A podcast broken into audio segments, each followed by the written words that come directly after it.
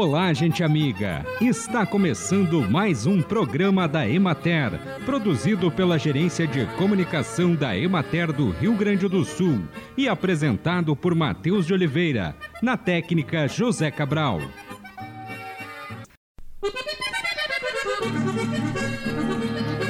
Rotação de culturas é o cultivo alternado e sucessivo de espécies de uma mesma área em safras agrícolas consecutivas. O arranjo do sistema de rotação depende de vários fatores, como as condições climáticas locais, dos tipos de solos e culturas e do tipo de exploração agropecuária da propriedade. Os técnicos da Emater orientam que quem está colhendo soja já pode começar o preparo do solo para a introdução de aveia ou nabo forrageiro, que deve ser plantado já em março. A colheita dessas leguminosas ocorrerá em junho, quando o agricultor já pode começar o preparo do solo para a cultura do trigo ou mesmo o replantio do nabo forrageiro, da aveia ou da ervilhaca. As leguminosas são essenciais no sistema de rotação de culturas porque possuem maior qualidade de nitrogênio. São vários os benefícios da rotação de culturas. A prática favorece o controle de pragas, doenças e plantas daninhas, produz maior qualidade de resíduos culturais e proporciona melhor cobertura do solo, recicla e disponibiliza nutrientes às culturas, promove a biodiversidade da fauna do solo, melhora a estrutura e a infiltração de água no solo e a eficiência no controle da erosão e ainda contribui para a melhoria da fertilidade do solo e do aumento da produtividade. Peça orientação aos técnicos da Emater e analise a melhor prática que deve ser adotada na sua propriedade.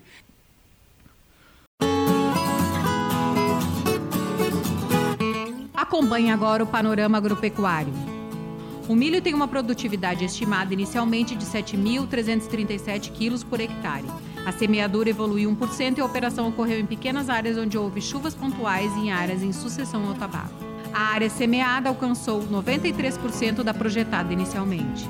As lavouras tiveram a situação de danos agravada pela continuidade do Laninha, com insuficiência de chuvas e altas temperaturas na maior parte das regiões do estado. De modo geral, as perdas são maiores no centro e oeste do estado. As regiões administrativas da Emater mais afetadas são de Santa Maria, com perdas estimadas em 50%, Frederico Westphalen em 45%, as de Bagé e Juiz Santa Rosa superiores a 30% e as de Erechim e Pelotas em 20%. As regionais de Lajeado, Soledade e Passo Fundo apresentam redução de rendimento entre 13% e 9% e as de Caxias do Sul e Porto Alegre não foram afetadas até o momento. Outra particularidade nas perdas do milho é que a distribuição irregular das chuvas provocou diferentes resultados em lavouras até dentro de um mesmo município. As perdas são menores onde houve uma eventual ocorrência de chuvas em volumes significativos e maiores na ausência e onde ocorreu pequeno índice pluviométrico. Em termos de época de semeadura, as menos afetadas foram as implantadas no cedo antes do mês de agosto. As plantadas posteriormente apresentam maiores danos, pois o período de florescimento e enchimento de grãos coincidiram com períodos críticos de ausência de umidade e altas temperaturas. Na região administrativa da Emater de Bagé, na fronteira oeste em Rosário do Sul, os produtores retomaram o plantio, assim como em São Gabriel.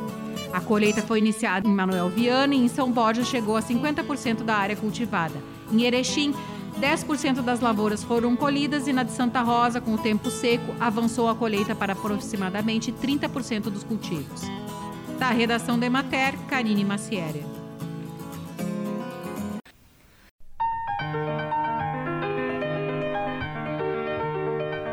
No programa de hoje, nós conversamos com a extensionista Dulcineia Rasvomer, que fala sobre o turismo rural.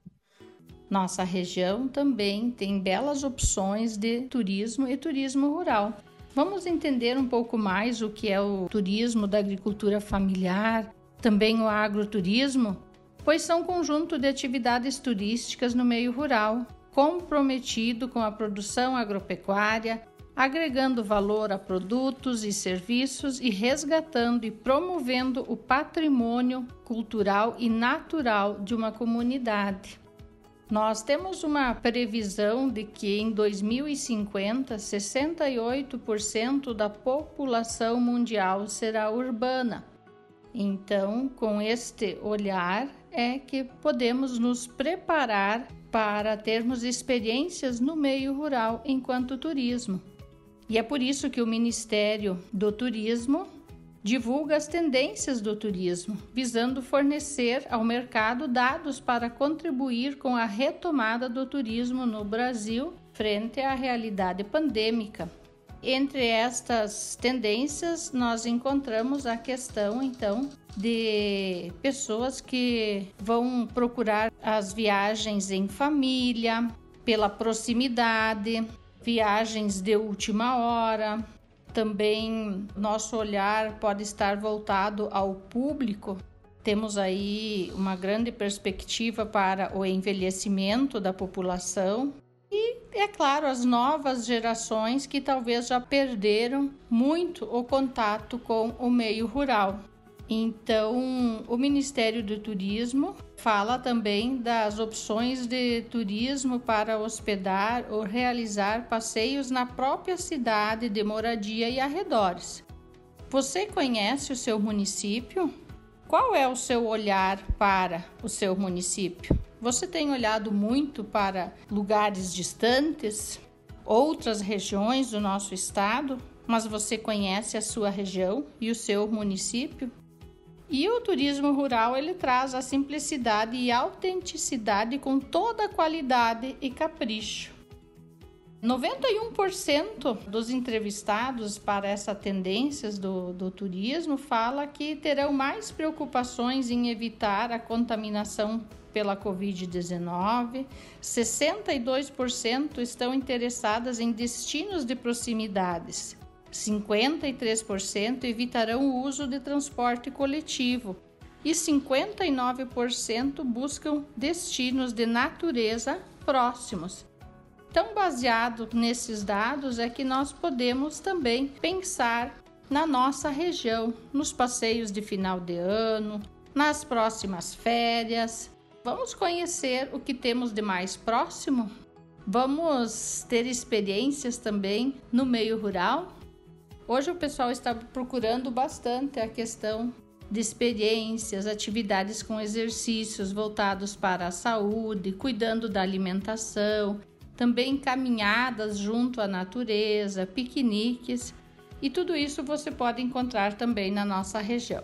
Se você tiver alguma dúvida ou está buscando algum desses espaços, converse com os nossos colegas dos escritórios municipais da Emater. Eles vão poder ajudar você a escolher uma opção também na nossa região. Então fica aqui a nossa dica para você pensar também em fazer passeios mais próximos, conhecendo a nossa região, a riqueza, da nossa natureza, da nossa paisagem, também da gastronomia, né? As comidas típicas e saudáveis que temos na, na nossa região, fazendo parte da nossa cultura, assim como também as atividades no meio rural. Fica aqui o nosso abraço e um bom passeio para vocês. Conversamos com a extensionista rural Dulcineia Rasvomer. A melhor água para a rega da sua horta é a água da chuva. Aproveite a água da chuva colhendo-a através da calha de seu telhado, armazenando-a em um tambor ou em uma caixa d'água. Para manter uma horta, por menor que seja, serão necessárias algumas ferramentas, utensílios e insumos agrícolas. Com relação às ferramentas, mantenha-as sempre limpas para que não se transformem em veículo de transmissão de doenças entre as plantas. Toda horta e jardim irá gerar uma grande quantidade de resíduos orgânicos, como restos de culturas, ervas invasoras e restos de podas. Todo esse material pode e deve ser compostado para ser transformado em composto orgânico, que é essencial para o desenvolvimento dos vegetais. E assim encerramos mais um programa da Emater. Um bom dia a todos vocês e até amanhã neste mesmo horário.